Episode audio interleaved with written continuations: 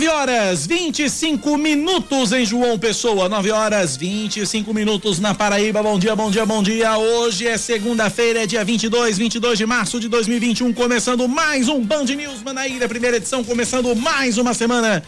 E o Band News Manaíra, primeira edição, você sabe, é comigo, Cacá Barbosa, e com ela, sempre ela, Rejane Negreiros. Bom dia, Rejane, boa semana. Bom dia para você, bom dia para todo mundo que tá junto com a gente. Menina, hoje você tá num tirinete danado, acordou com gosto de gás. Deixa eu até passar assim a mão em você para ver se eu pego essa energia toda também. Eu descansei esse fim de semana. Ah, eu tá dormi este fim, este fim de semana.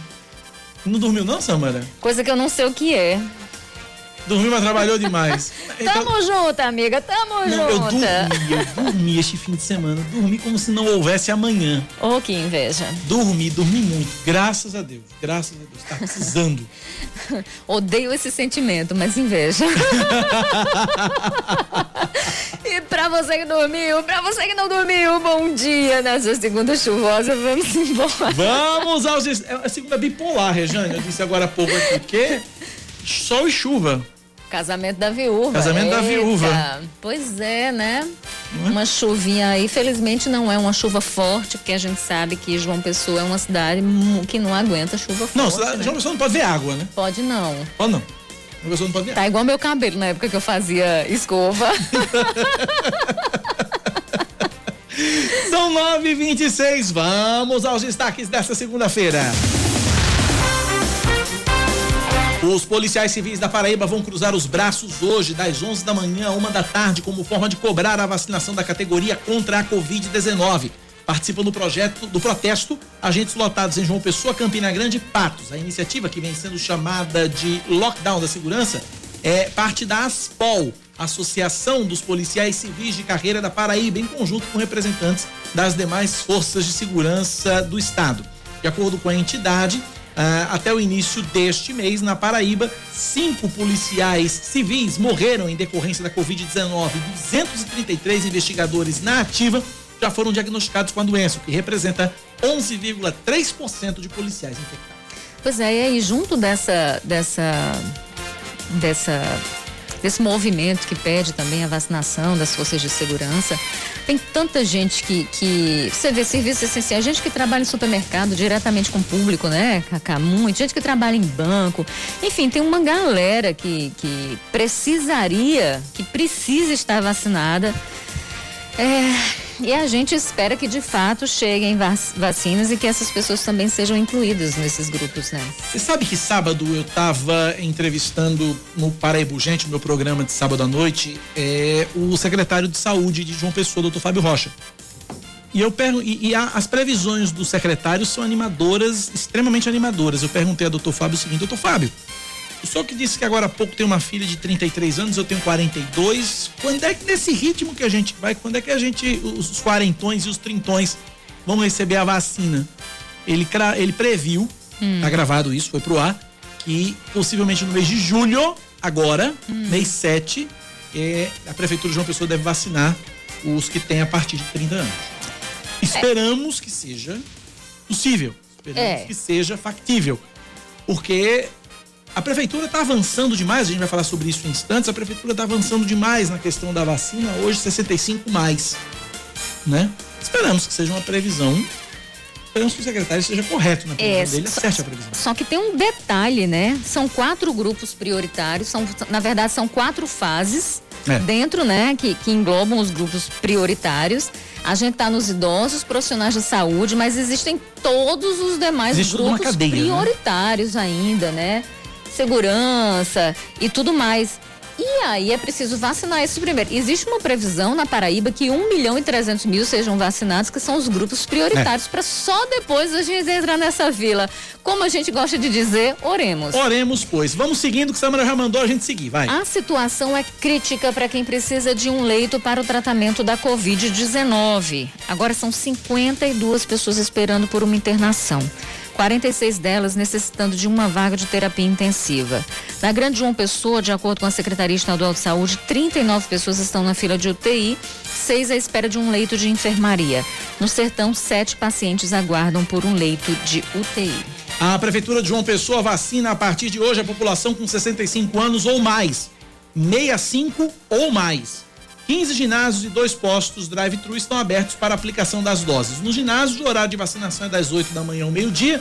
Já nos postos drive-thru no Mangabeira Shopping e no Santuário Mãe Rainha, no bairro do Aeroclube, o atendimento vai das 9 da manhã às 3 da tarde. Ouvintes, inclusive, relatam filas gigantescas, tanto no Mangabeira Shopping como no Santuário Mãe Rainha. Quem precisa tomar a segunda dose do imunizante deve procurar apenas o espaço cultural em Tambalzinho, também das 9 da manhã às 3 da tarde. Para ter direito à vacina, é necessário apresentar um documento com foto e o comprovante de residência em João Pessoa. No caso da segunda dose, também deve ser apresentado o cartão de vacina com registro da primeira dose. E aí resta saber o seguinte, uma pergunta que me foi feita, viu, Samara Gonçalves, pra gente inclusive checar.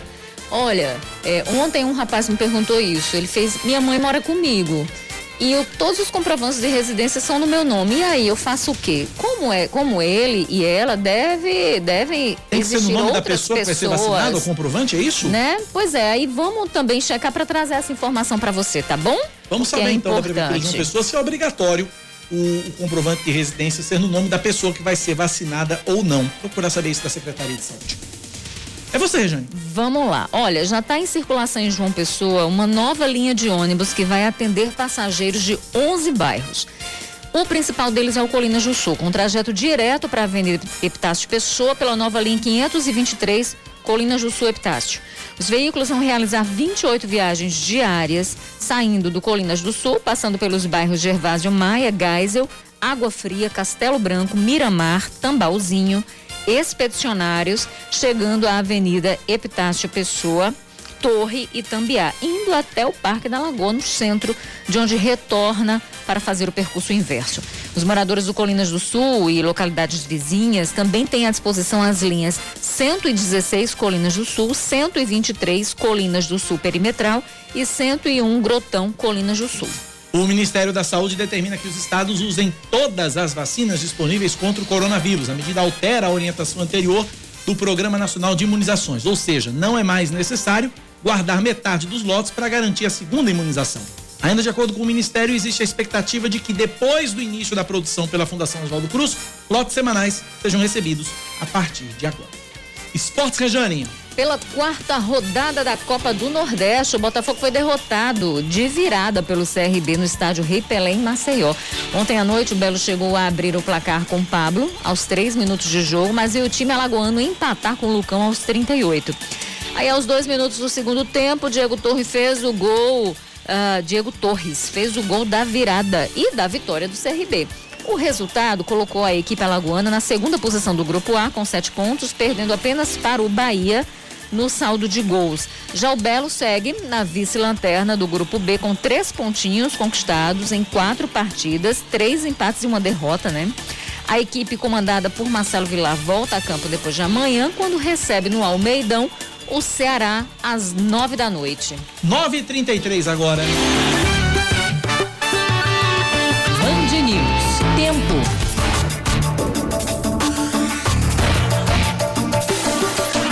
Semana começa em João Pessoa com previsão de sol entre nuvens, podendo chover rápido durante o dia e a noite, mínima de 24 graus, máxima de 30, agora 27 graus na capital paraibana.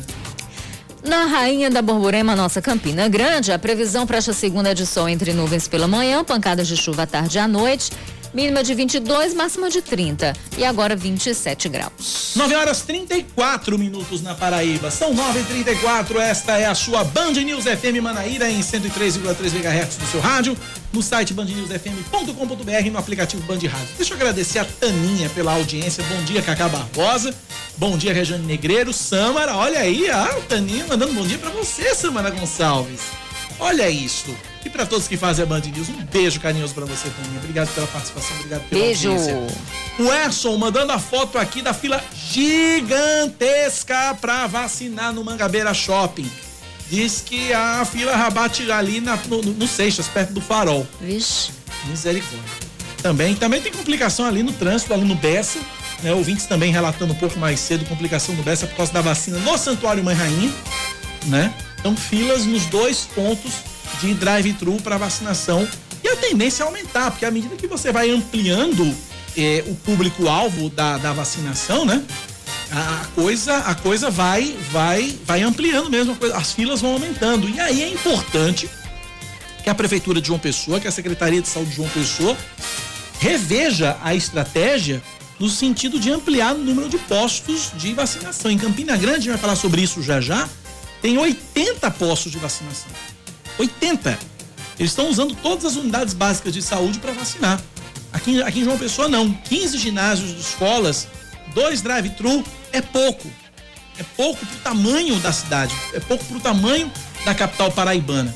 E aí uh, a gente registra aí esse, esse pedido é, para que a Prefeitura de João Pessoa possa é, ampliar o número de postos e, consequentemente, possibilitar que as pessoas é, se imunizem de uma da forma mais confortável possível, sem ter que se arriscar em meio às aglomerações. São 9h36 na Paraíba, 9 da manhã, 36 minutos. Rejane, hum. tem um impasse aí, um moído aí, questão de regulação de leitos entre o município de Campina Grande e o governo do estado da Paraíba tem leitos sobrando em Campina Grande e esses leitos não são disponibilizados. Explica pra gente aí, Regiane, como é esse moído aí? Pois é, a, a história, eu, eu, vou contar do começo. Vamos lá, então. Ontem, era uma vez. É, era uma vez. A, a, médica, uma médica lá, que atua no, no Hospital Regional de Cajazeiras, também no Hospital de Patos, que se chama Emanuela Lira Cariri. Ela é pediatra, neonatologista, e ela fez uma queixa contra a Prefeitura de Campina Grande por violação da regulação estadual de leitos para pacientes com Covid-19. Então, a, a denúncia. Quer dizer o quê? Isso significa o seguinte: ela estava, ela recebeu logo cedo naquele grupo, a gente tem alguns grupos de WhatsApp, e ela recebeu um, uma mensagem passada para esse grupo, é um grupo de médicos, passada pelo secretário estadual de saúde, Gerardo Medeiros. E essa, e essa essa mensagem falava, informava a quantidade de, de pacientes na fila de espera. Então, o Geraldo passou a informação dizendo que dia 21, às 8 horas da manhã, eh, tinha 61 pessoas em fila de UTI, sendo 41 em UPAs, 32 em João Pessoa e os demais em outros hospitais, e nove pessoas em fila de enfermaria, sendo seis em UPAs, cinco delas aqui em João Pessoa. E também tinha uma fila de espera com sete pessoas, né, esperando por uma UTI é, no sertão do estado. E aí essa médica disse, olha, e como é que tá a segunda macro-região, que é Campina Grande? E aí veio o, o, o choque, né? Ela, ela diz o seguinte, Corri para ver com meus olhos, com meus próprios olhos, Campina Grande ostenta hoje 48 vagas em UTI Covid e 107 em enfermaria. Né? São 77 pessoas. E ela diz: 77 pessoas estão arriscando morrer sem assistência numa abrangência de 200 municípios, juntando as que estão precisando de leitos de UTI e enfermaria, enquanto que Campina Grande ostenta 155 vagas, né? O que ela e ela diz por quê? Isso é a publicação dela. Porque eles alegam que não são a referência dos municípios que estão precisando de vaga. Motivo burocrático. Estamos em guerra e Campina Grande está seguindo burocracia na programação de pactuação. Denunciei a procuradoria e espero que providências sejam tomadas com urgência. Um estado sozinho não consegue dar conta de uma pandemia nessa dessa magnitude, com municípios atrapalhando o processo fica ainda pior, disse a médica. E aí, ela entrou com essa queixa, com essa queixa o procurador José Guilherme Ferraz recebeu, despachou e nessa procuração ele fala em violação sistemática de regulação implementada desde o início da pandemia para o encaminhamento de pacientes infectados pelo patógeno é, pandêmico, ou seja, pela, pelo coronavírus. E aí, o José Guilherme Ferraz determinou que sejam avaliadas, né, as denúncias com urgência e que eventuais providências cabíveis sejam tomadas. Eu procurei ontem, ainda ontem, Felipe Reu, que é o secretário de saúde de Campina Grande, para conversar com o Felipe sobre esse caso. Ele visualizou a mensagem, mas não respondeu. Natural dele. No, então, nós entramos em contato aqui, a Band News, com a assessoria de comunicação da pasta. A assessoria disse que a pasta vai divulgar uma nota, né? Uma nota oficial sobre isso. E aí o blog, o, o, o, o secretário também é, o secretário Geraldo Medeiros também foi procurado. A gente foi lá tentar conversar ontem à noite com o secretário sobre essa denúncia, denúncia que foi feita ainda ontem, no domingo. E aí Geraldo rebateu essa informação. Geraldo disse que, é, inclusive Campina tem dito que, na verdade, os leitos existem, mas que a Secretaria de Saúde não, não pede, não solicita.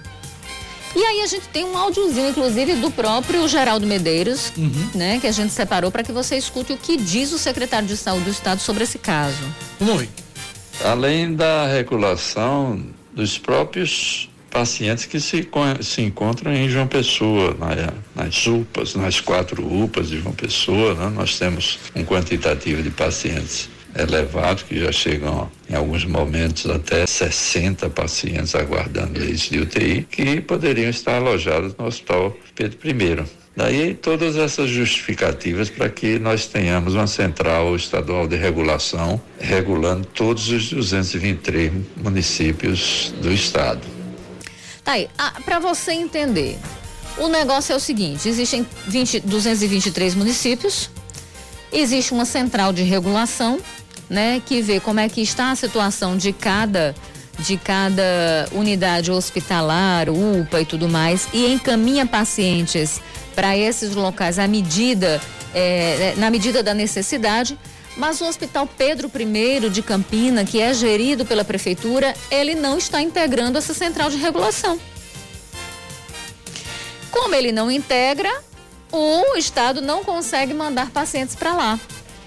E aí foi exatamente por conta disso que essa médica entrou com essa queixa contra a prefeitura de Campina Grande, dizendo que no momento como esse, um momento pandêmico, um momento em que estamos em guerra, em que precisamos de união de, for de forças, um único município não pode é, é, é, é se colocar contra essas medidas que são necessárias. Então, a prefeitura ainda não emitiu uma nota oficial, a prefeitura de Campinas sobre isso, a Secretaria de, de Saúde ainda não emitiu uma nota oficial sobre isso, mas antecipou o seguinte: olha, existem leitos. A gente tem leitos aqui. É a Secretaria Estadual que não solicita. E aí o secretário rebateu essa informação, né? Como você ouviu aí no áudio. Ele disse: olha, nós já tentamos, nós temos inúmeras solicitações de regulação sem nenhuma resposta. E isso está nas mãos do MPF. Então o MPF está investigando. Geraldo ainda disse o seguinte: que já existe um meio legal que corrobora a necessidade de que a Central Estadual de Regulação seja a entidade reguladora dos leitos.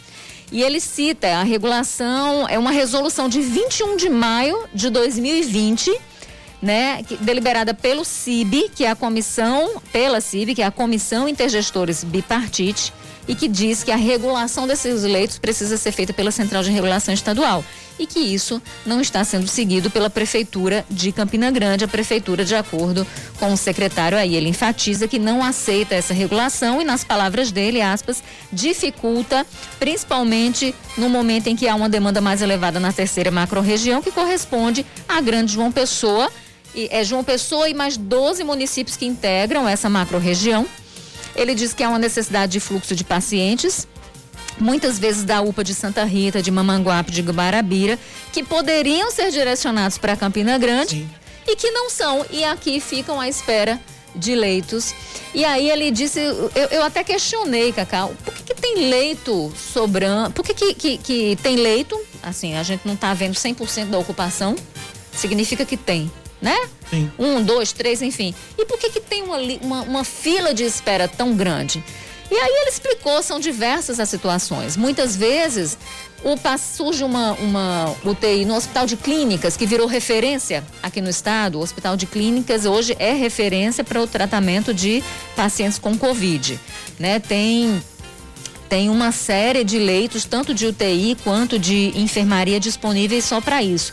Ele diz que às vezes o paciente não aceita ser transferido, a família do paciente não aceita transferir o paciente, esse é um motivo. É, há também aquela, aquela a situação em que o paciente está muito mal, está instável, situação instável e por conta disso não tem como ser transferido. Então precisa de um TI, mas não tem como ser transferido porque só pode fazer isso quando o quadro está estável. Ou pacientes mesmo que estão em leitos de UTI e que acabam tendo uma piora no quadro, precisando de uma intervenção é, maior. E aí muitas vezes falta leito de UTI nesse momento. Né? Então, são vários fatores que levam a essa divergência entre leitos de UTI e, e pacientes em filas de espera. Mas a gente tem aí mais uma queda de braço. Né? Campina é o único município dos 223 onde a regulação do Pedro I de um hospital municipal gerido pelo município, pela gestão local, não integra a regulação de leitos. E até perguntei ao secretário, secretário, isso de alguma forma é, essa, essa, essa, esse obstáculo imposto pela prefeitura de Campinas de alguma forma tem contribuído para esse caos, para o aumento dessa fila? E ele diz, ó, sem dúvida, se nós tivéssemos né, é, é, a capacidade de agir, né, de, de incluir esses leitos nas nossas regulações, a gente já podia ter tomado outras medidas e salvado mais vidas, inclusive. Então é uma questão burocrática. Campina diz que Campina não esse o Pedro I e a cidade não integra ah, os pacientes que são transferidos não fazem parte do município de Campina Grande, daquela macro região. Ou seja, Campina não é referência para o tratamento desses pacientes. Mas vamos combinar, Cacá. Né? Isso é uma questão meramente burocrática que pode ser resolvida quando se quer ajudar a salvar pessoas e salvar vidas. Se tem leitos disponíveis, por que não utilizá-los? Duas soluções para esse problema. Duas soluções: bom senso e boa vontade. É o que está faltando, né? Só não dá para estar tá politizando esse tipo não, de não coisa, dá, gente. Vamos cuidar dá. primeiro da, da vida. Não dá. Vamos cuidar acho... primeiro das pessoas e depois parte para a questão política, gente. É, é, e tem um outra, tem uma outra, uma outra polêmica aí. O prefeito de Campina Grande está reclamando que João Pessoa está sendo beneficiada com mais doses de vacina. Minha gente, a distribuição da vacina ela é proporcional à quantidade de habitantes que cada município possui. Exato. Né? Então, olha, é uma briga desnecessária. Não há tempo para fazer esse tipo de briga, para fazer esse tipo de picuinha. Não há tempo para estar levantando polêmica e estar tá se levantando discussão ou, ou, guerrinha entre João Pessoa e Campina Grande. Isso é uma bobagem do tamanho do mundo. Né? A maior bobagem do mundo.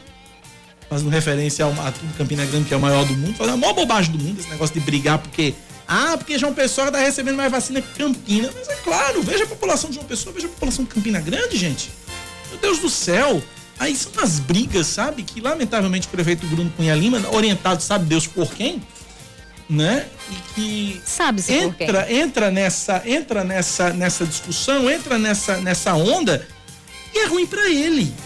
É terrível para o prefeito Bruno Cunha Lima é, isso. É ruim para todo mundo, é né, Cacá? Porque imagina quem está precisando acaba não entrando. Então, assim, conversa, dialoga, chega num consenso. O, o que tá não sendo dá, mal orientado, essa é, é, a verdade. O que não dá é para estar tá perdendo tempo com picuinha quando mo mostra um dado, mostra outro. Não, qual é o dado maior?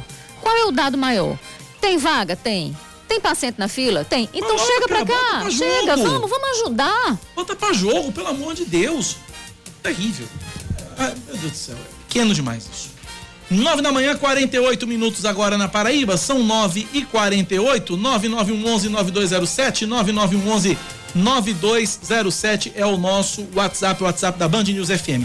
Vamos lá, ouvintes participando aqui com a gente.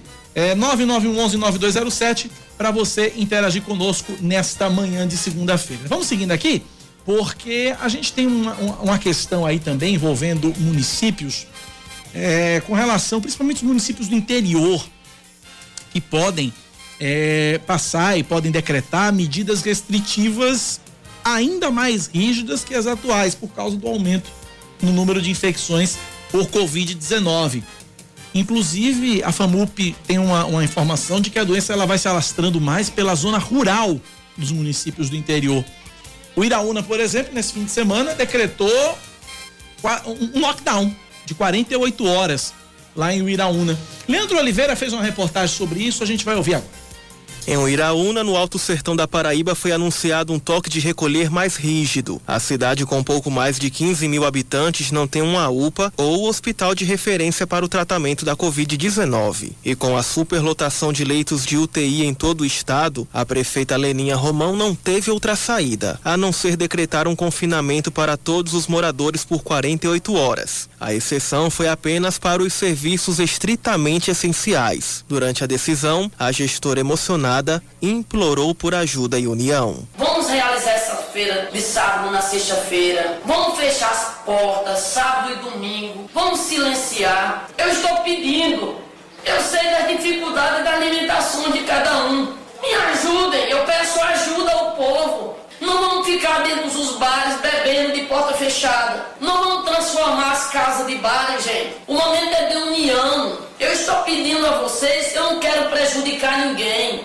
Segundo a Federação das Associações de Municípios da Paraíba, a doença está se alastrando na zona rural. O presidente da FAMUP, Jorge Coelho, descreveu o cenário de terror vivido pelos prefeitos da região, que não possuem atendimento adequado para os pacientes. Tanto os gestores, eles estão com essa preocupação de fazer com que as medidas sejam mais restritivas. Os municípios que têm hospital já está no seu limite, não tem condições. E os municípios menores, são a grande quantidade que temos de municípios na Paraíba, eles não têm condição de dar um suporte melhor à saúde de quem está contaminado com o vírus do coronavírus. Nós sabemos que é, precisamos ter um tratamento melhor aqueles que os casos são mais graves. De acordo com o presidente, a dificuldade é encontrar um meio termo entre a abertura dos serviços e a manutenção do distanciamento social. O que os gestores estão fazendo é justamente isso, tentando fazer com que é, o mínimo possível de pessoas, aqueles sim que precisem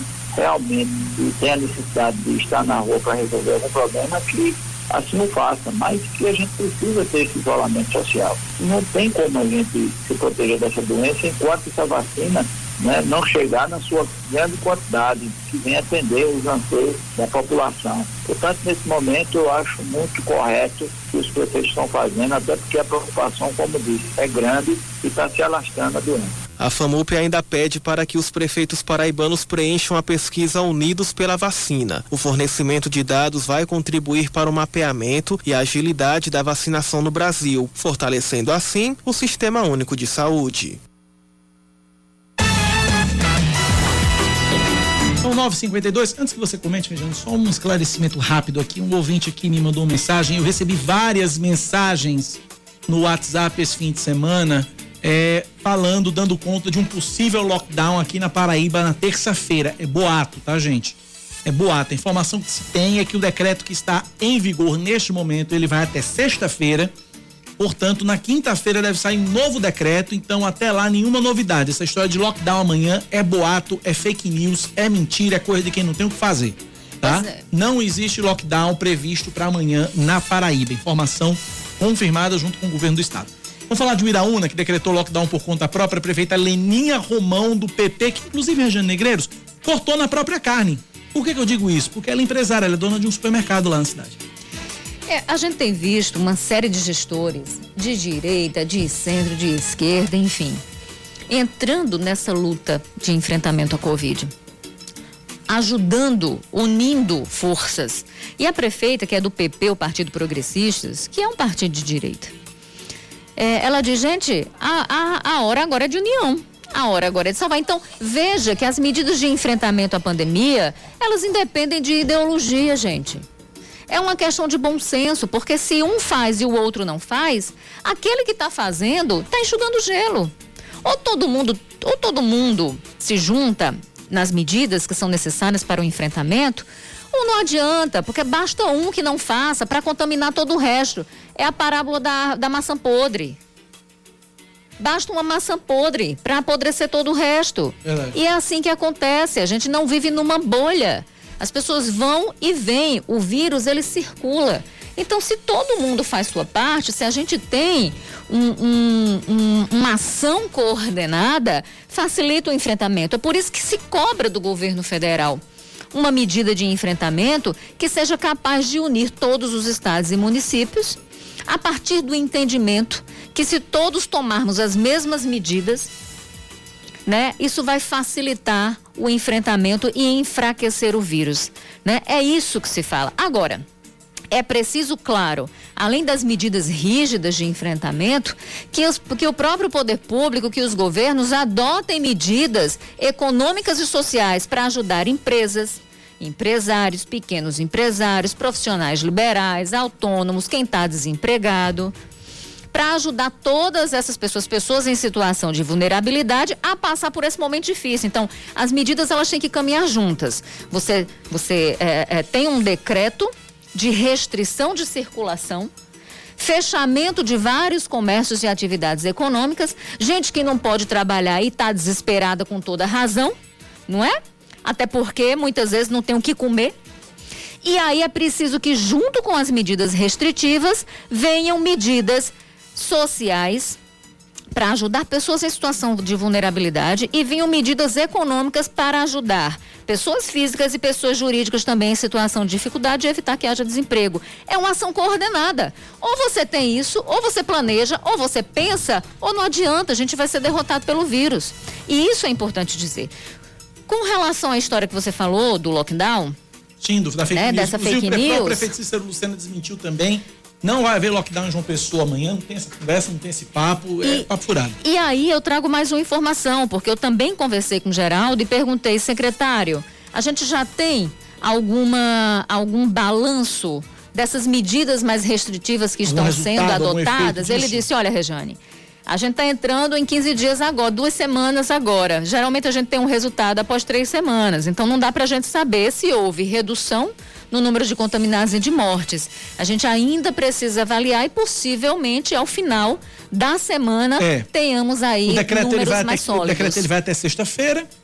Né? O decreto ele é válido até sexta-feira, então até quinta a gente deve ter algum A gente deve ter números mais sólidos e que possam nortear as medidas, né? Antes de eu chamar a Fernanda Martinelli, só uma notícia rápida e boa que eu recebi agora da assessoria da Arquidiocese da Paraíba, nossa querida Márcia Marques. Márcia, um beijo para você.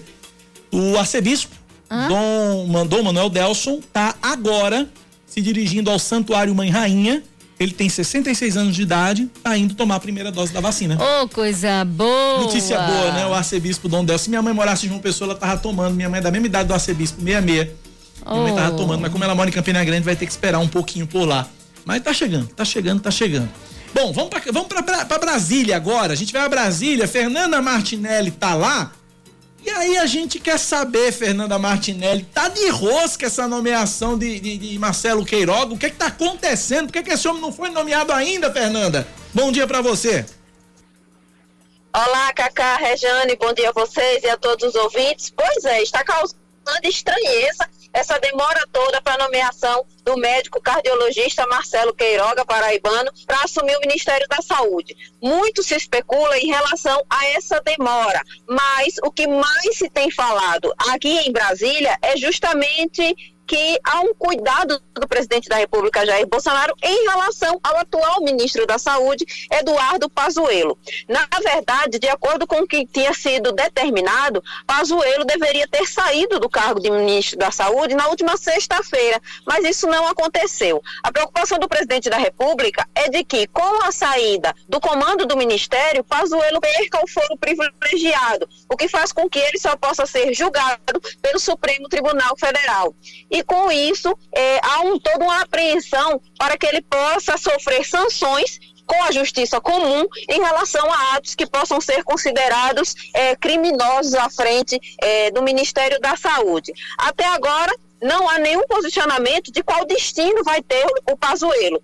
Se estudou a possibilidade de colocá-lo como ministro do Meio Ambiente, mas a base aliada do presidente da República, Jair Bolsonaro, foi totalmente contra e essa possibilidade já foi descartada. E aí, qual é a solução que a equipe do presidente da República começa a tratar agora? A recriação do Ministério de Desenvolvimento, Indústria e Comércio. Esse ministério já existiu, foi extinto e agora o presidente da República começa a pensar na possibilidade de recriá-lo para abrigar Eduardo Pazuello, não deixá-lo sem ministério e, consequentemente, sem foro privilegiado. Claro que muito tem se investigado, tem se perguntado o porquê da demora dessa posse de Marcelo Queiroga, embora nos bastidores se saiba que é por esse motivo, é, a assessoria do Palácio do Planalto disse que o fato é que Marcelo Queiroga é sócio de duas empresas, duas clínicas de cardiologia em João Pessoa, e isso impede que ele assuma o cargo de ministro da Saúde todos os ministros ou servidores públicos federais não podem ter nenhum tipo de sociedade, não pode ser sócio em empresas. E aí ele vai ter que passar por um processo de desincompatibilização para poder assumir o Ministério da Saúde.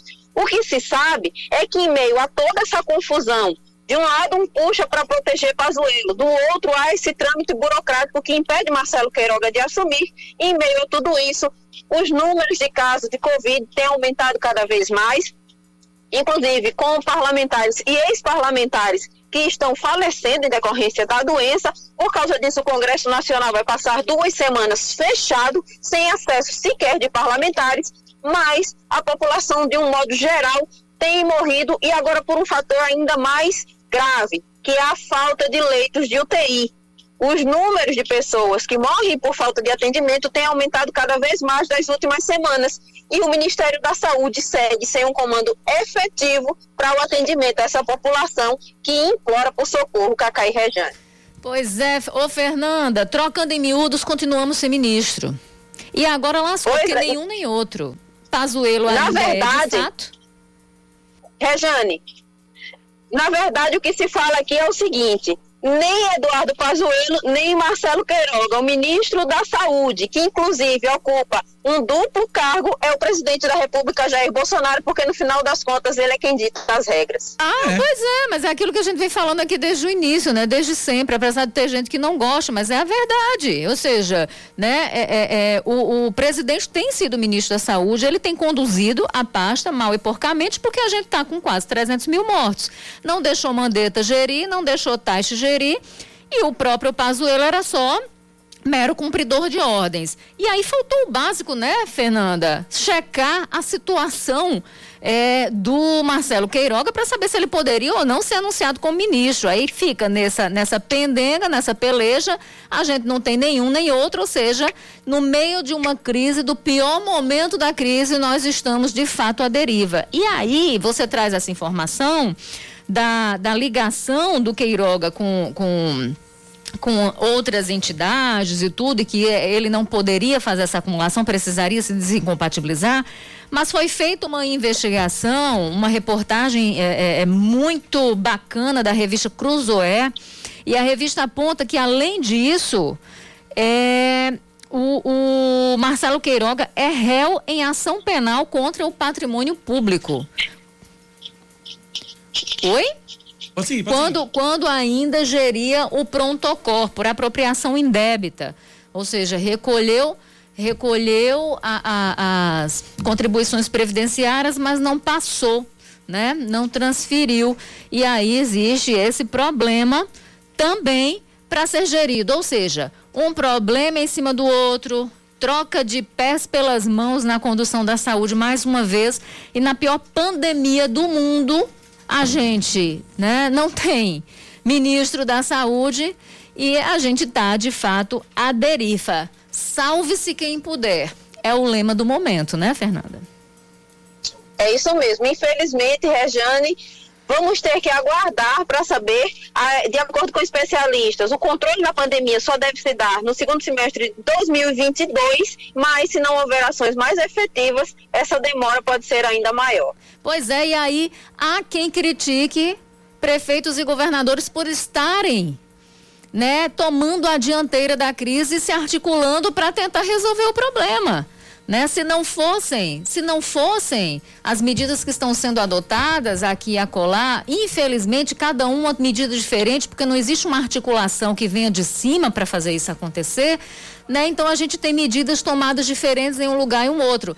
Quando a, economistas estão falando de lockdown, que seria necessário, obviamente um lockdown respeitando o desenho de cada região não seria o mesmo desenho, não seriam as mesmas regras para todo o Brasil, porque o Brasil é muito grande e obviamente tem desenhos geográficos, populacionais, sociais e econômicos completamente distintos, né? Mas alguma medida há de ser tomada, porque do contrário, o Brasil já é páreo do mundo no que diz respeito respeito à questão do enfrentamento à pandemia, e isso pode trazer sérios riscos, inclusive não só de relações internacionais que já está trazendo, mas também da questão econômica. A situação já está difícil, então pode ser que fique ainda mais crítica, né, Fernanda?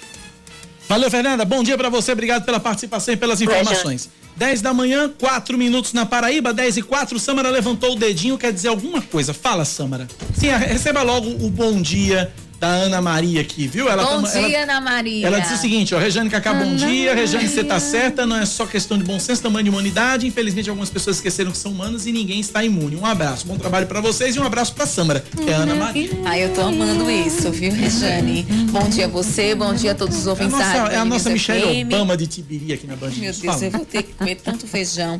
Vamos embora. Açaí. Ó, acaba... Ai, isso eu como toda semana, duas vezes. Não precisa mandar. É 0800 da. Vai, fala. Ó, oh, é o seguinte, recebi uma denúncia aqui de um ouvinte dizendo que tá na fila do Mangabeira Shopping, tá enorme.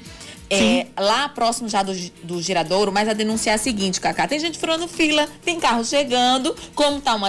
É, assim, como não tem nenhuma agente da CEMOB, segundo o ouvinte, os carros têm che, é, tem, entrou uma caminhonete e furou a fila. Mas como assim, gente? é brincadeira. Né? Então, assim, é um alerta aí pra CEMOB que tá nos ouvindo, para poder ir para poder ajudar, dar uma assistência ajudar, lá, dar uma né? organizada lá no trânsito próximo ao Mangabeira Shopping, porque tem gente furando fila.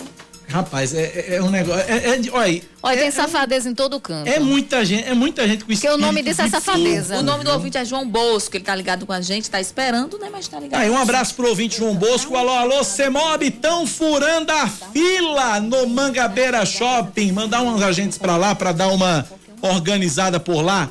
Tá aí o registro aí do ouvinte. Obrigado, João Bosco. Obrigado pela participação e pela audiência. Tenho certeza que a CEMOB já já resolve esse problema. É, deixa eu pegar aqui, ó. ouvinte aqui já tá pedindo para um vendedor de água passar lá na vacinação, porque o pessoal tá todo mundo com sede lá também. Eita, nós. Obrigado pela participação, obrigado pela audiência. E o Flávio fala com a gente. Fala, Flávio, manda bala, meu filho. Cacá e Rejane, bom dia. Aqui é o Flávio de Cabideiro. É, Cacá, não tem jeito não. É, é, as pessoas não conseguem montar uma estrutura para vacinar as pessoas sem afetar o trânsito de uma pessoa. Agora as pessoas são vagas para isso, né, rapaz? Para estudar e ver a melhor forma do, do trânsito de uma pessoa não parar. Tá aqui o Bessa agora parado, a BR-230 parada, né? dos dois sentidos, sentido cabedelo, sentido de uma pessoa, tudo parado, por falta de estrutura. Agora, com tantos locais que a gente tem, com espaço gigantesco para poder vacinar esse pessoal, e não fazem isso, né, rapaz? É... é... o que eu disse, né? É o que eu disse. A, a, a, é necessário que se descentralize um pouco mais essa vacina, que se pulverize um pouco mais essa, essa vacina. Uh, olha, Rejane, o Breno do Bessa diz o seguinte, é, mas só que você comenta já já depois do intervalo, tá atrasado aqui. Ela, ele diz o seguinte, anota aí, Rejane, pra você comentar daqui a pouco. Ele diz o seguinte, o Breno, Queiroga pode ser ministro desde que não exerça a gerência da empresa, mas ele pode ser sócio. E ele manda aqui um trecho do Estatuto dos Servidores Públicos. É, ao servidor é proibido participar de gerência ou administração de sociedade privada, personificada ou não personificada, exercer comércio, exceto na qualidade de acionista, cotista ou comandatário. É, essa, essa rapidão, dá para falar rapidão mesmo. Então vamos lá, agora, rapidão mesmo. Porque... Essa, essa, esse é o que está sendo colocado pelo governo, tá? Essa é a, a questão oficial. Ele não pode assumir porque tem isso. Né? O que eu disse é que existe outra coisa por trás. Além dessa ligação com a empresa privada e tudo mais, existe uma ação penal. O lance da apropriação é, Ele é réu né? em uma ação penal. Então, isso é o que está pegando de fato, sabe? Então é isso. 10 e 8, intervalo, a gente volta já já, tá tudo atrasado.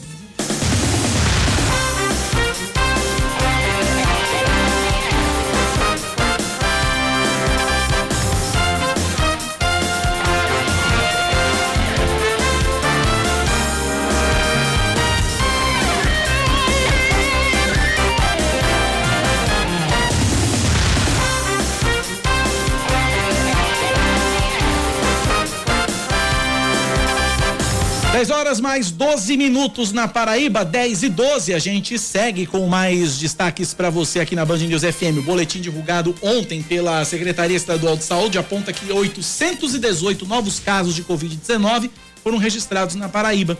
Dessa forma, o total de infectados desde o início da pandemia é de 246.382. Também foram confirmados 31 óbitos, sendo 28 ocorridos de fato entre sábado e ontem, totalizando no estado 5.243 mortes. Por outro lado, 175.879 pessoas se recuperaram da doença. 85% dos leitos de UTI adultos estão ocupados na Paraíba, sendo 92% na região metropolitana de João Pessoa, 68% em Campina Grande e o Sertão à beira de um colapso com 98% dos leitos de terapia intensiva para adultos ocupados. De acordo com o Centro eh, Estadual de Regulação Hospitalar, 69 pacientes foram internados nas últimas 24 horas, sendo em média uma pessoa a cada 20 minutos. A 21 primeira avaliação do Plano Novo Normal do governo da Paraíba apresenta piora no cenário da pandemia no estado, com o um aumento do número de municípios em bandeira vermelha de 8 para 15, representando o crescimento de 3 pontos percentuais. Já o número de municípios em bandeira laranja diminuiu de 211 para 205, sendo que dois avançaram para a bandeira amarela e quatro regrediram para a vermelha. Apenas três municípios estão em bandeira amarela e nenhum na verde.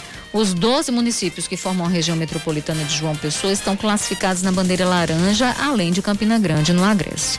Por isso, o governo do estado reforça a necessidade de que se mantenha o distanciamento social, o uso de máscaras, a higienização das mãos com água e sabão ou com álcool. A 70, né? 70%. Os idosos com idade entre 70 e 74 anos que moram em Campina Grande estão sendo imunizados a partir de hoje contra a Covid-19. A Secretaria Municipal de Saúde disponibilizou 80 pontos de imunização em toda a Rainha da Borborema. Olha a diferença aí. Pois é, ah, isso aqui a gente também. Isso, isso, a, gente a gente, aplaude, isso a gente aplaude. A gente critica quando tem que criticar, mas também aplaude quando tem pois que é. aplaudir. 80, 80 pontos de vacinação. pontos de vacinação em Campina Grande contra a Covid-19, enquanto aqui em João Pessoa a gente tem 17. Pois é, no lugar onde a, a população é menor, é a menor. cidade é menor, o número de vacinados é bem menor, é. então você distribuiu para evitar aglomeração. Certo, Campina, certo, acertou. Campina. O prefeito, de acordo com o prefeito Bruno Cunha Lima, para esta etapa de vacinação, o município tem à disposição 12.970 doses. Durante a semana, a Prefeitura de Campina Grande deve anunciar a data de vacinação para as pessoas com idade entre 65 e 69 anos. Olha, seguindo, a Polícia Militar encerrou uma festa clandestina em Jacumã, município do Conde, litoral sul do estado. No evento foram abordadas cerca de 50 pessoas, com duas delas conduzidas à delegacia, inclusive e encontradas nove porções de maconha e duas de crack. De acordo com uma denúncia anônima, todas as pessoas estavam sem máscara e consumindo bebida alcoólica. A ação foi durante a Operação Previna-se, que integra diversos órgãos estaduais e municipais para garantir o cumprimento do decreto estadual de combate à pandemia. A população pode denunciar festas clandestinas ou aglomerações pelos telefones 190, 193 ou 197. Também tem um aplicativo SOS Cidadão. A Caixa Econômica Federal convoca os usuários do aplicativo Caixa Tem a atualizar os dados cadastrais. A partir de hoje, os clientes nascidos em maio já podem fazer o procedimento. A atualização é feita inteiramente pelo aplicativo, seguindo as instruções. De acordo com a Caixa, o procedimento tem o objetivo de trazer mais segurança para o recebimento de benefícios e prevenir fraudes. Esportes, Rejane. Vamos lá trazendo notícias do esporte. 13 agora, que acabou derrotado em casa pelo ABC de Natal por 2 a 0 pela quarta rodada da Copa do Nordeste. Com um gol em cada tempo, marcados por Maicon Douglas e Wallison, a equipe abecedista conquistou sua segunda vitória em quatro jogos, segue invicta na competição regional, assume a liderança do Grupo B com oito pontos, superando o Fortaleza apenas nos critérios de desempate. Já o Galo, que tinha a chance de assumir a ponta do Grupo A, permanece com cinco pontos, mas ainda dentro do G4 na quarta posição. A equipe do técnico Marcelinho Paraíba volta a campo depois de amanhã para enfrentar fora de casa o Salgueiro, no interior de Pernambuco, às sete e meia da noite. 10 e 16 na Paraíba, a gente fala agora sobre o impacto da pandemia nos pequenos negócios. Devido às medidas de isolamento social, muitas empresas registram queda no faturamento e aí para manter a saúde financeira, os empresários precisaram se adaptar a uma nova realidade. É sobre essa adaptação e oportunidades oferecidas pelo setor público e privado, que a gente conversa a partir de agora com João Jardelino, ele que é gerente de relacionamento digital do Sebrae Paraíba. João, bom dia, bem-vindo à Rádio Band News FM. É, bom dia, Cacá, bom dia, Rejane. É uma satisfação estar hoje aqui falando com vocês e mostrando como o Sebrae pode né, ser útil para os pequenos negócios num momento tão delicado como o qual a gente está vivendo. Então vou transformar exatamente essa frase em uma pergunta. Como é que o Sebrae pode ajudar os pequenos empresários nesse momento tão difícil, João? É, a gente tem consciência do momento, né? Para se ter ideia, o Sebrae desde o ano passado vem fazendo pesquisa, né, de impacto que a Covid vem trazendo nos pequenos negócios e a gente levantou recentemente que uma média de 60%, né, de, de queda no faturamento das micro e pequenas empresas em 2020. Então, ciente disso, a gente ampliou as soluções, né, gratuitas que a gente já tinha para você ter ideia e aos ouvintes o nosso EAD, né, o EAD do Sebrae Paraíba, no ano de 2020, bateu todos os recordes de matrículas, né, de, de pessoas interessadas, e são cursos totalmente gratuitos, que pode ser acessado através do ead.sebrae.com.br. São mais de 100 temáticas, né, de mais variadas temáticas de finanças, de inovação, de mercado, é, de empreendedorismo, que vocês podem acessar Além disso, além de né, potencializar o que a gente já tinha, como no caso do EAD, a gente também foi buscar outras soluções que pudessem ser úteis para os pequenos negócios. Além do, do EAD, a gente estruturou também cursos gratuitos através do WhatsApp, que nesse mesmo endereço o, o pequeno negócio pode acessar e também participar né, de uma metodologia diferente, que é um curso pelo WhatsApp, no ano passado, a, a gente também realizou uma série de consultorias gratuitas para os pequenos negócios, consultorias de quatro horas. Uh, a gente né, inovou, porque nossas consultorias tinham uma parte de subsídio do SEBRAE e outra do empresário. Então, em função da crise, do agravamento da crise, a gente tornou a consultoria gra totalmente gratuita. Então, para esse, esse ano de 2021, né, também novamente pelo, pelo agravamento da crise, nós estaremos novamente é, voltando com esse modelo né, de consultorias gratuitas. A nossa intenção é ainda no final agora de março, início de abril, estar tá divulgando isso para a população, para que eles possam acessar, né, e quem sabe ajudar aí num, num momento difícil como esse. Ô, ô, João, me diga uma coisa, João, com relação a essas capacitações, esses cursos, esses treinamentos, como é que a pessoa pode ter acesso a eles? Como é que isso pode ser, é, como é que eles podem se inscrever? Como é que funciona? Certo. É, a gente tem uma série de canais né, à disposição dos micro e pequenos negócios. Eles podem acessar ou através do nosso portal institucional, o site do Sebrae, né, www.sebraepb.com.br. No site você consegue ter acesso a esses cursos, né, do EAD, como também os cursos via WhatsApp.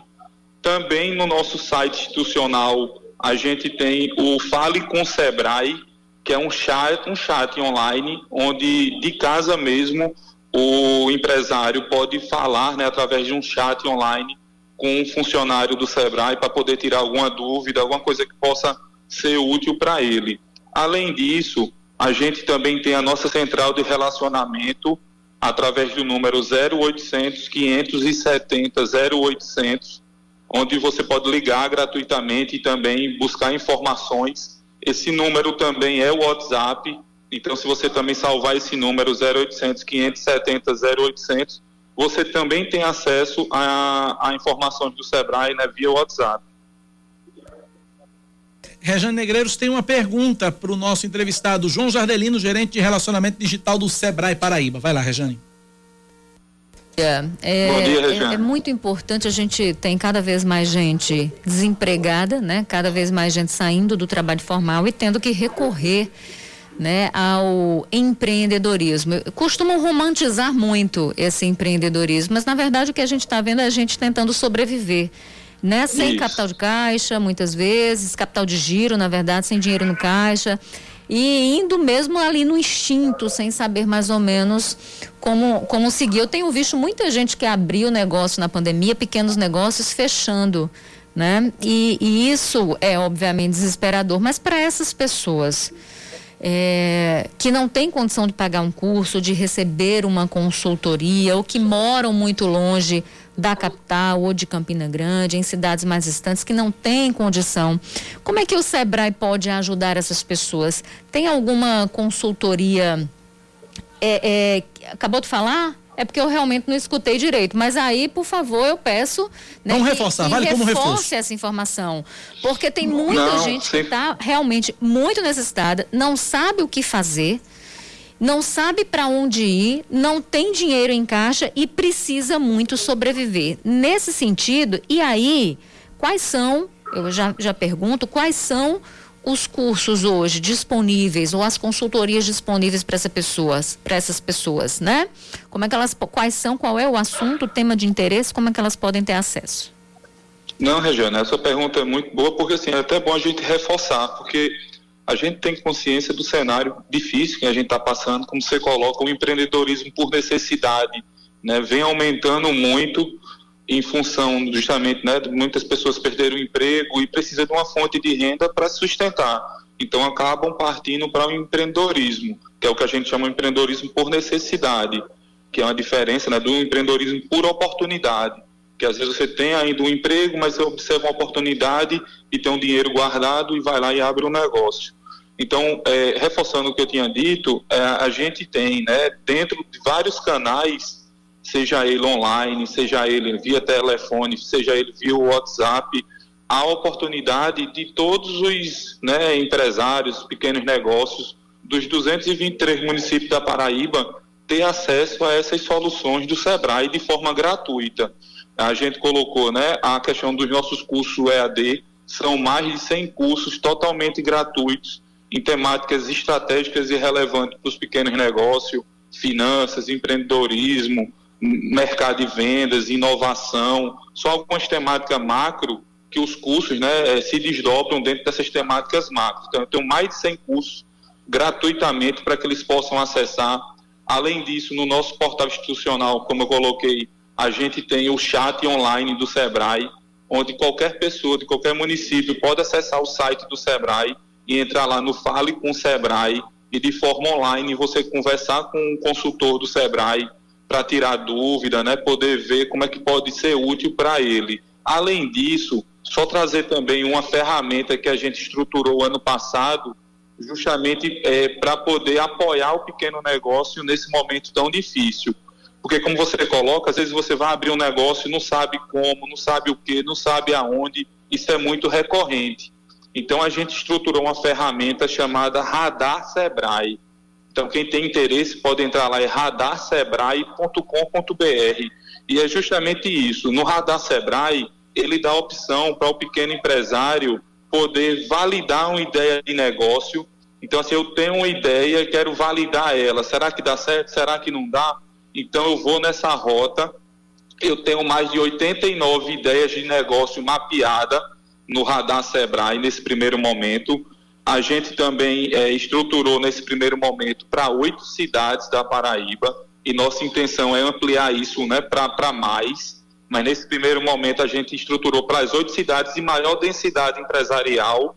Então, se você é de João Pessoa, Bahia, Santa Rita, Cabedelo, Guarabira, Campina Grande, Patos e Souza, então todo o litoral até o sertão, né, nesse primeiro momento pode acessar o radar Sebrae. Então, se eu quero validar uma ideia, se eu quero abrir um negócio, mas não sei aonde. Esse radar é no site ideia, do Sebrae, não é isso? Isso, eu já tenho a ideia, mas no seu local, o, o bairro. Isso tudo está dentro do, do, do, radar Sebrae. Repete o endereço para a gente acessar, por favor, é, é João. O, é o radarsebrae.com.br. Radarsebrae.com.br, tá tudo lá. Está tudo lá, é todo integralizado com a base da receita, com o censo Maravilha. demográfico. Então, assim, é muita informação estratégica e relevante para o pequeno negócio. Muito bom. É quase que uma pesquisa de mercado. João Jardelino, gerente de relacionamento digital do Sebrae. Obrigado pela participação, João. Forte abraço para você. Eu que agradeço e a gente se coloca à disposição. Também estamos à disposição. Muito obrigado pela participação. 10 horas mais 26 minutos na Paraíba, 10 e 26. Enquanto o Samara Gonçalves trouxe a informação de que tinha um espírito de porco lá no Mangabeira Shop furando a fila, colocando o carro na frente de todo mundo, tá lá no, no Santuário Mãe Rainha, na fila, esperando a vezinha dele, o arcebispo Dom Delcio. Pois é. Tá lá a fotinho, o arcebispo lá, sentadinho no carrinho, esperando a vez dele, sem furar a fila de ninguém, dando exemplo para todo mundo. Tá aí. É cada um que dá o seu exemplo, cada um dá o que tem, não é isso, Regiane Negreiros? Exatamente. 10 e 20. É, ô, ô, rapidão. É, tem que ser checou. rapidão mesmo. Samara checou a história do comprovante de residência. Então, ah. se sua mãe, seu pai, enfim, é, moram com você é, e não tem comprovante no nome deles, mas moram com você, você tem comprovante no seu nome, pode levar que dá certo. Tá tudo certo então. 10 e 27 intervalo, a gente volta já já. 10 horas mais 32 minutos agora na Paraíba, 10 e 32 A Prefeitura de João Pessoa estuda utilizar o passo municipal no centro da cidade como centro de tratamento da Covid-19.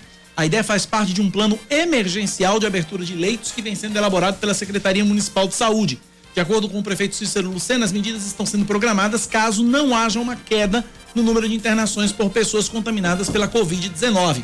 Já o governo do estado autorizou a transferência de salas da ala administrativa do Hospital de Trauma para containers, para que elas sejam adaptadas também para receber novos leitos. Olha, o Hospital Frei Damião, no bairro de Cruz das Armas, em João Pessoa, vai abrir depois de amanhã mais 13 leitos de UTI para tratamento da Covid-19. Também devem ser disponibilizados 40, 40 leitos de enfermaria. Nos próximos dias, o governo do estado deve abrir mais 21 leitos no Hospital de Trauma de João Pessoa, prosseguir com a ampliação de vagas no Hospital Clementino do Fraga, na capital paraibana e também em hospitais do Sertão. E aí vale lembrar que estados e municípios têm procurado abrir cada vez mais leitos, uhum. ampliando a oferta de leitos. É... Mas existe um limite também de pessoal. É. Além disso, existe inclusive um limite de estrutura. Então, se a gente continuar mantendo comportamentos de risco, sem se proteger, aglomerando, como a gente mostrou ali, né? No bloco passado, uma festa aqui em, em Conde, não foi? Jacumã. No Conde, Jacumã. 50 pessoas todas sem massa, enfim. Se a gente continua aglomerando, fazendo papel rua, de idiota, casa, pois é. Então assim, podem abrir mil, dois mil, três mil, quatro mil leitos. É. Não vai adiantar. Não adianta. E aí tem um outro, aí tem um outro agravante que eu vou trazer agora. Os estoques de medicamento para intubação de pacientes com casos graves de Covid-19 estão em nível crítico pois na é. Paraíba. De acordo com o secretário executivo de saúde do estado, Daniel Beltrame, existe a chance da reserva de materiais acabar em até um mês. O chamado kit intubação inclui anestésicos, analgésicos, bloqueadores musculares e sedativos. Tudo isso para quando o tubo estiver sendo introduzido, estiver sendo enfiado na sua goela, você não sinta dor. E você sabe por quê? Ah. Por que, que a gente está nesse estágio crítico? Por causa desses babacas aí, desses palhaços, desses patetas que aglomeram. Também, mas antes disso, uhum. lá no ano passado, agosto, Não Pazuello estava na interinidade, o Pazuello suspendeu a compra desses, desses, desse kit. Pois é. Então, de quem é a responsabilidade? E aí, aí outros estados, como o Rio de Janeiro, já reportam a escassez desses medicamentos e a possibilidade de colapso nos próximos 20 dias. Continuem aglomerando, aí o tubo entra sem anestesia, viu? É o aviso que a gente dá. Vai lá, Rejane. É impressionante, gente, impressionante, mas vamos lá. Depois a gente é quem está dando desinformação aqui. É, depois, depois falam que o nosso trabalho é diabólico. É, Vai lá, Rejane. Uma. Vamos lá. É... Depois do kit intubação, a gente segue para atualizar aqui a, a, questão lá do, da, do arcebispo da Paraíba. Arcebispo da Paraíba, pois é, Dom Delson, né, que ele criticou a postura da juventude diante da pandemia. É, ah, se, se fosse só a juventude, né? É. É, mas vamos lá, ele criticou, né, a postura da juventude nessa pandemia diante de missa que foi celebrada no Santuário Mãe Rainha em João Pessoa. O Dom Delson chamou de irresponsáveis os jovens que não seguem as regras estabelecidas. Disse o arcebispo o seguinte, aspas, jovens estão por aí fazendo festa, balada e não dão conta. Muitos jovens morrendo pela irresponsabilidade. Quem não usa máscara, não faz o distanciamento, é irresponsável. Tem muita gente morrendo. Vocês não estão vendo? Fecha aspas. Don Delson fez o comentário depois de presenciar um grupo de jovens andando de moto sem a proteção no rosto. Sobre as celebrações religiosas, Don Delson disse que elas vão ser feitas de forma, da forma que for possível Seguindo o decreto do governo do estado, estão suspensas as missas com a presença de fiéis até o dia 26. Uma nova pesquisa aponta que a maioria dos brasileiros acredita que o ministro Luiz Edson Fachin, do Supremo Tribunal Federal, agiu mal ao anular as condenações de Lula na Lava Jato do Paraná. De acordo com o Datafolha, 51% dos entrevistados discordam da decisão tomada pelo relator da operação no STF e 42% acham que ele agiu bem. Para 57%, Lula é culpado e as condenações impostas pelo então juiz Sérgio Moro foram justas. Outros 38% classificam as sentenças como injustas e 5% não quiseram opinar. Perguntado se o ex-presidente que deveria concorrer em 2022, 51% acham que não e 47% dizem que sim. Esportes, Rejane. Campinense vence o Central de Caruaru no primeiro dos dois amistosos programados entre as equipes. A partida realizada sábado em Campina Grande terminou com um placar de 1 a 0 para a Raposa. Com o gol de Marcelinho aos 42 minutos do primeiro tempo. Depois de amanhã, às três da tarde, as duas equipes voltam a se enfrentar no estádio Lacerdão, em Caruaru, para o segundo jogo. 10h37 na Paraíba, acabo de receber uma informação da Prefeitura de João Pessoa que acabou de ser aberto mais um posto de drive-thru de vacinação. Alô, alô, ouvintes da Band News FM. É, agora tem mais um ponto de vacinação drive-thru no estacionamento da Igreja Universal do Reino de Deus, na Avenida Epitácio Pessoa. Mais um ponto de drive-thru aberto na igreja, no estacionamento da Igreja Universal do Reino de Deus, no, na Avenida Epitácio Pessoa, aquela igrejona grandona. Então são três pontos drive-thru agora. É, aliás, quatro, né? Mas são três para a primeira dose. Mangabeira Shopping, uh, estacionamento do Santuário Mãe Rainha, no Aeroclube, e agora o estacionamento da Igreja Universal do Reino de Deus, na Avenida Epitácio Pessoa, sempre no horário das nove da manhã às três da tarde. Tem um drive-thru também do Espaço Cultural em Tambalzinho, mas esse é só para quem vai tomar a segunda dose. Então a primeira dose, aberto agora, mais um posto de drive-thru no estacionamento da Igreja Universal do Reino de Deus, na Avenida Epitácio Pessoa. Informação que acaba de chegar da Secretaria de Comunicação da Prefeitura Municipal de João Pessoa. São 10h38, ouvintes participando com a gente pelo nosso WhatsApp no 9911-9207. Vamos lá. Bom dia, Cacá, bom dia, Rejane, bom dia a todos que ouvem a Band News, primeira edição, Band News FM, primeira edição. Cacá, aqui é Geraldo, aqui do Cristo. Acabei de tomar a vacina a, da Fiocruz, a AstraZeneca, aqui no Colégio Francisco Pereira da Nóbrega, aqui no Cristo. Muito bem organizado, muito tranquilo. Beleza, tá de parabéns à, à autoridade municipal. Graças a Deus. Um abraço e um bom dia. Coisa boa, Geraldo, coisa boa. Obrigado pela participação. 991 Graças a Dória, hein? Dória, Dória, graças a Dória. Se não fosse Dória, essa vacinação não tinha começado, não. É, mas ele tomou. AstraZeneca. Viu? Hã? Ele não tomou a do Butantan, não. Tomou a AstraZeneca. É, né? Mas aí, enfim, um ou outro, o importante é vacinar. Vamos lá, vamos lá. Mais, mais ouvintes participando. Vamos lá. Bom dia. Passei agora em frente ao Mangabeira Shopping. Lá em frente ao Mangabeira tem a gente da CEMOP controlando. Só que a fila tá muito grande é, eu, eu vim aqui em direção à Penha, né? E a fila ela tá dobrando, já indo sentido ali Estação Ciências, então a fila tá muito enorme. Acho que por isso que não tem como eles controlarem toda, toda essa fila, né? Tá muito grande a fila. Bom dia. Caramba, do, do, do Mangabeira Shopping a fila já vai batendo no, no, na estação Cabo Branco. O, o, a assessoria da CEMOB me mandou informação agora dizendo o seguinte: olha, uh, tem agentes no Bessa lá no, no Santuário Mãe Rainha. Tem agentes no Mangabeira Shopping. Agora, a questão é, aí a CEMOB faz o apelo que cada condutor também se comporta como gente, né? Tem um comportamento cidadão, né? Haja como ser humano, haja como gente normal, sem querer furar fila, sem nada. Respeitar a fila, respeitar as pessoas que estão na fila. É questão de educação mais do que de fiscalização mesmo. Então tá feito aí o registro. Obrigado ao pessoal da assessoria da CEMOB pela participação. Para a gente fechar essa rodada, vamos lá. Bom dia a todos da Band. Me chamo Tiago, aqui do Cabo Branco. Eu eu lembro bem na no último aumento de gasolina que teve, eu prestei bem atenção. Eu, eu eu digo, eu vou prestar atenção. Quando deu o anúncio na televisão que ia ter o aumento, no outro dia, não foi dois dias depois, três não, no outro dia, já estava nos postos do aumento. Não em todos os postos, mas alguns já estavam com aumento. Já teve uns quatro ou cinco dias que disse que teve uma, uma diminuição, né?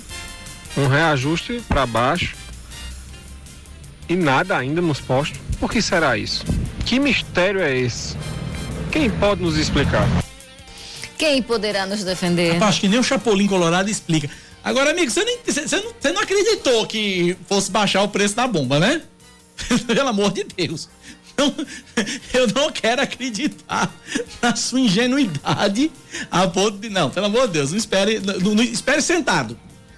Espere sentado.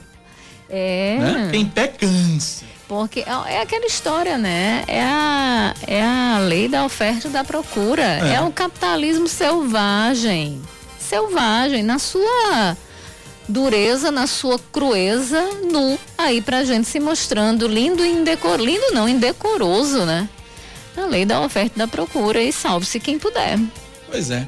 10 e 42 intervalo, a gente volta já já com o último bloco do Band News Manaíra, primeira edição. A gente volta em instantes. 10 e 45 a Prefeitura de Cabedelo está vacinando contra a Covid-19 a partir de hoje os idosos a partir dos 71 anos e os acamados a partir de 69. De acordo com a Secretaria Municipal da, da Saúde, a aplicação das doses é feita mediante agendamento pelo número 3228-6622, 3228-6622, que funciona tanto para ligações como para mensagem de texto por WhatsApp. Os que já receberam a primeira dose e já cumpriram o prazo de espera para a segunda devem procurar diretamente o Centro de Imunização de Cabedelo com a carteira de vacinação em mãos para concluir o processo de vacinação. E a gente vai seguindo aqui com outros destaques para você no seu Band News, primeira edição. O governador da Paraíba, João Azevedo, prorrogou o decreto de calamidade pública para todo o estado por mais seis meses. A medida publicada sábado no Diário Oficial do Estado autoriza a adoção de medidas excepcionais para combater a disseminação da Covid-19 em território paraibano. O decreto de calamidade pública libera a Paraíba para adquirir bens e serviços sem licitação e também para requisitar bens móveis e imóveis privados, serviços pessoais e utilização temporária de propriedade particular. A Secretaria de Segurança Pública de Sergipe afasta toda a equipe envolvida na operação de combate ao tráfico interestadual de drogas, que vitimou no último dia 16 Jefferson Moura, de 32 anos, em Santa Luzia, no sertão da Paraíba. De acordo com a pasta, a medida é válida até o término do inquérito policial. A Polícia Paraibana nomeou um delegado em caráter especial para investigar o caso e o prazo para a conclusão das investigações é de 30 dias, podendo ser prorrogado. O Ministério Público da Paraíba também vai apurar o caso. Olha, o lote com um milhão de doses de vacina Oxford AstraZeneca, enviado pelo consórcio global COVAX Facility, já está no Brasil. O avião com os imunizantes chegou ontem no Aeroporto Internacional de São Paulo, em Guarulhos. Essas doses foram fabricadas na Coreia do Sul, vão ser distribuídas pelo Ministério da Saúde em todo o país. O consórcio COVAX Facility é uma iniciativa da Organização Mundial de Saúde, prevê a distribuição de vacinas de 10 laboratórios diferentes. Falar de esportes agora. O Campeonato Paulista segue suspenso. Destaque de Arthur Covre. A Federação Paulista de Futebol e representantes dos clubes realizam nova reunião hoje para discutir o retorno do estadual suspenso por decisão do governo. Em debate alternativas para uma possível continuidade da competição. Se houver consenso, as propostas devem ser levadas à administração estadual. A reunião hoje está marcada para as 10 da manhã de forma virtual.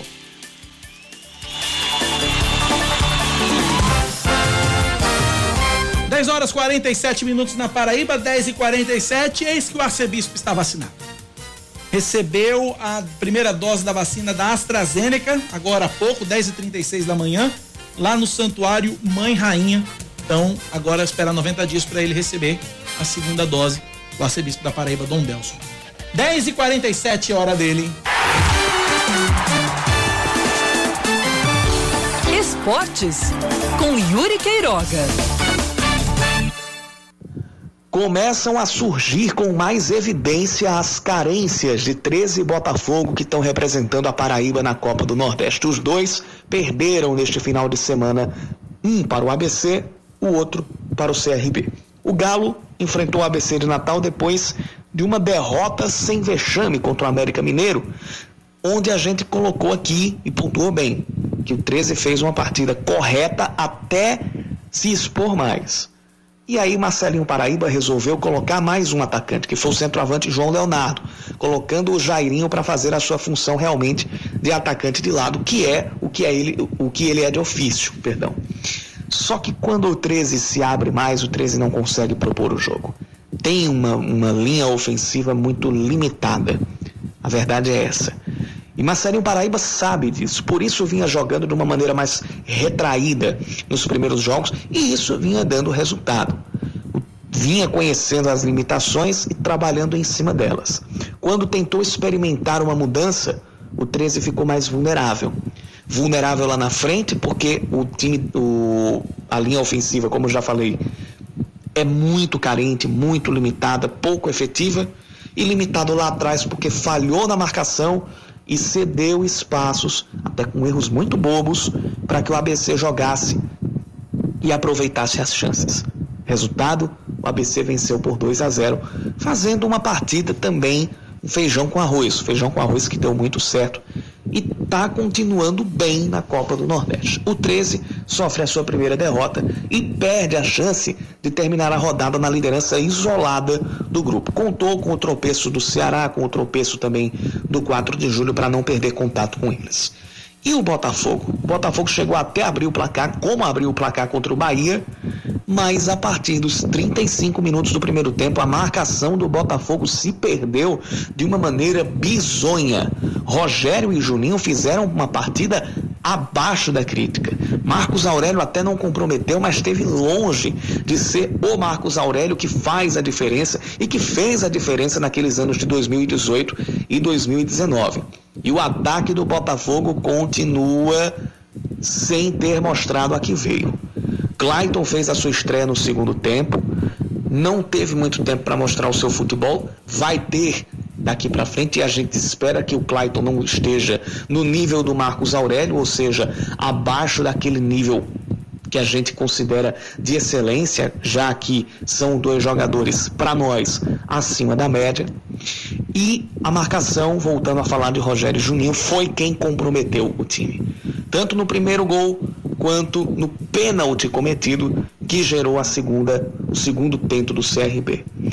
E o outro ponto, ou outros dois pontos, depois que tomou a virada, o Botafogo, além de se desestabilizar, se desmontar tática e emocionalmente, ainda pregou, ainda peca pelo aspecto físico, não como das outras vezes, porque ali no finalzinho do jogo o Botafogo até tentou esboçar uma pressão, o que já é bom, já mostra que o Botafogo vai evoluindo um pouquinho fisicamente, mas não demonstrou isso no restante da partida. Então, não houve aquela pregada física, mas o time parece que pregou taticamente, não soube se remontar e é um ponto que precisa ser visto por Marcelo Vilar.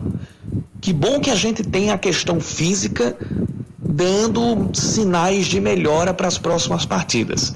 O que vai pegar agora é a parte técnica e tática. E o físico também no lado do departamento médico. Enfim, domingo foi imprestável para os dois times da Paraíba. 10:52 na Paraíba, é, na audiência rotativa do rádio, reforçando mais uma vez a informação que recebemos há pouco da Secretaria de Comunicação da Prefeitura de João Pessoa e nós vamos reforçar isso ao longo de todo o dia. Existe mais um ponto, foi aberto agora há pouco, mais um ponto de vacinação na modalidade drive-thru, que é aquela que você chega no carro, não desce do carro e é vacinado contra a Covid-19 que é o estacionamento da Igreja Universal do Reino de Deus na Avenida Epitácio Pessoa, aquela igreja grandona, Universal do Reino de Deus na Avenida Epitácio Pessoa. Além dos pontos que já existem, no Mangabeira Shopping e no Santuário Mãe Rainha, no Bessa. Horário desses três pontos de drive-thru, das nove da manhã até as três da tarde. Então você que está na fila do Bessa, ou você que está na fila do Mangabeira Shopping, quiser pegar uma fila menor, arriscar pegar uma fila menor, Avenida Epitácio Pessoa, Igreja Universal do Reino de Deus, um novo ponto de drive-thru aberto agora há pouco pela Prefeitura de João Pessoa. O espaço cultural é somente para a segunda dose. 10 e 53 na Paraíba. Quer falar alguma coisa, Regina? Você olhou para mim? Uh -uh. Eu pensei que você queria falar alguma coisa. O seu olhar disse assim: Eu quero falar. Mas só foi só o olhar. 10h53, olha, quem tem fome tem pressa, viu? Em João Pessoa, 75 mil pessoas vivem em extrema pobreza e para tentar minimizar e garantir um pouco de comida na mesa de quem tem fome, a Prefeitura de João Pessoa ampliou o número de refeições distribuídas nas cozinhas comunitárias. Reportagem de Leandro Oliveira. Arroz, feijão, salada, inhame e fígado. Esse é apenas um dos cardápios oferecidos nas cozinhas comunitárias para as milhares de famílias carentes de João Pessoa. Gente como a dona de casa Solange Nascimento, que sobrevive com uma renda de duzentos reais por mês. Ela pega almoço todos os dias para ela e mais sete pessoas da família. E se não fosse essa distribuição... Meio pesado, viu? Meio ruim. A situação lá em casa é precária. Oito pessoas. É cinco da minha filha e três meu. A ação ocorre na cozinha comunitária do bairro Jardim Veneza, que ampliou o serviço atendendo 300 famílias. A medida garante comida na mesa de quem não consegue trabalhar por conta dos decretos que tentam reduzir o avanço da Covid-19, como explica o secretário de Desenvolvimento Humano do município, Felipe Leitão a gente procurou em garantir a segurança alimentar, né? Digamos assim, minimizar os danos causados pelos malefícios eh, do isolamento social, muita gente sem trabalhar, muita gente ficando desempregada. A gente se via 4 mil refeições todos os dias aqui na cidade de João Pessoa e a gente passou a servir 6 mil refeições todos os dias. Para receber as marmitas é preciso fazer um cadastro comprovando o estado de vulnerabilidade. O trabalho é realizado também de forma integrada nos bairros Gervásio Maia, Bela Vista, Timbó, Cristo, Taipa e Novais. A expectativa é que a gente, até o fim do ano, a gente consiga abrir mais três novas cozinhas comunitárias aqui em outros bairros de João Pessoa, em outras regiões que ainda não foram contempladas com esse equipamento tão importante para a sociedade. O fornecimento de parte dos insumos é assegurado pelo Banco de Alimentos por meio de doações.